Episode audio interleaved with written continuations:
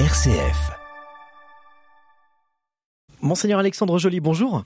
Bonjour Christopher. Vous êtes l'évêque de Troyes et délégué national à l'Assemblée générale ordinaire du Synode des évêques. Merci d'être avec nous en ligne sur RCF. On prend l'habitude sur les ondes de RCF de pour faire un point de situation, un point d'actualité concernant le diocèse de Troyes et concernant ce travail du Synode.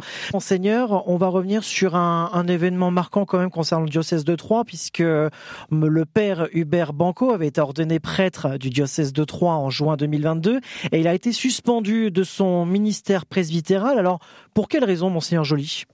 Alors c'est une euh, grande tristesse hein, pour euh, pour tout le diocèse, pour tous ceux qui le qui le connaissent, qui l'apprécient, qui apprécient la manière dont euh, dont il il a pu exercer son ministère et ses années comme diacre et comme séminariste.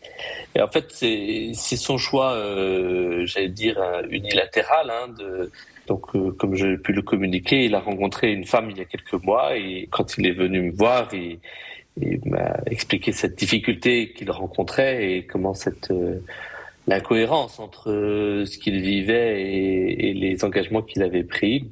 Et donc il a euh, choisi de prendre un temps de, recul et a décidé donc de quitter le, ministère presbytéral. Face à ce genre de situation, est-ce que vous êtes inquiet à se dire que c'est quelque chose qui peut éventuellement se renouveler avec euh, d'autres prêtres? J'ai pas d'inquiétude particulière pour les autres prêtres euh, du diocèse de Troyes. J'en ai même aucune. Enfin, il n'y a pas de raison de m'inquiéter. Ce sentiment amoureux, peut-être pas bien géré, certainement pas bien géré, et puis qui a pris petit à petit de la place, bouscule l'engagement de, la personne. C'est des choses qu'on retrouve dans tous les domaines de la vie. Hein. C'est vrai pour des, personnes mariées, c'est vrai pour euh, toute autre forme d'engagement.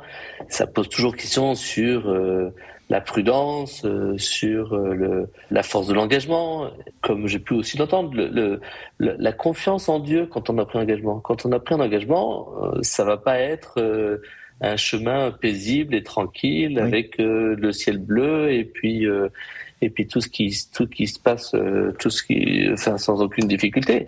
Il y a forcément des, des des moments d'épreuve, il y a des moments de crise, voire même des moments de ténèbres dans des vies. Et c'est peut-être là aussi que notre foi devient encore plus forte si on, s'accroche au Christ coûte que coûte, on s'accroche à la parole qu'on a donnée et on essaie de traverser les crises euh, pour sortir dans la lumière. Et du coup, on sort euh, certainement euh, meurtri et renforcé. Enfin, quand on lit dans le livre de la Genèse, Jacob qui va euh, dans la nuit euh, combattre avec un, un inconnu en découvrant que c'est euh, l'ange du Seigneur. Donc c'est un vrai combat intérieur qu'il vit et puis il sort de ce combat à la fois victorieux et boiteux, enfin, fragilisé. Et donc ça veut dire que ça fait partie de nos vies.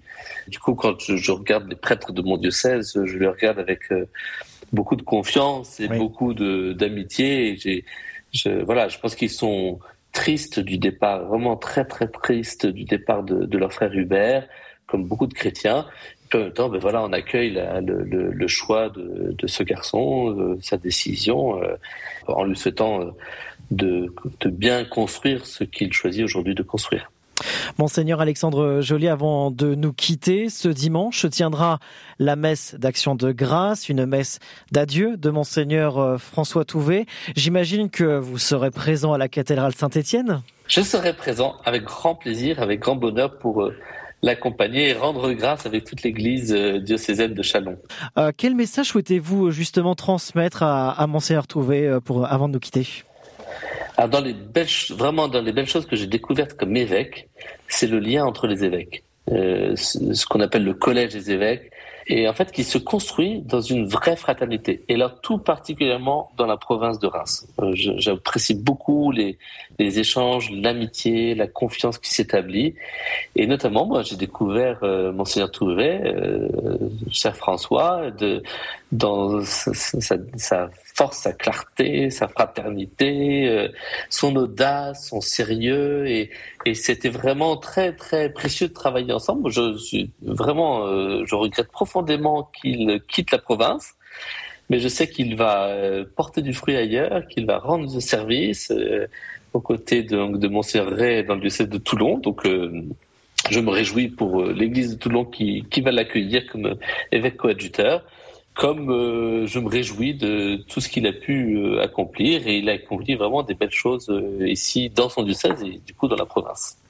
Merci beaucoup, monseigneur Alexandre Joly. Merci, Christopher. Très bonne fin de semaine à vous.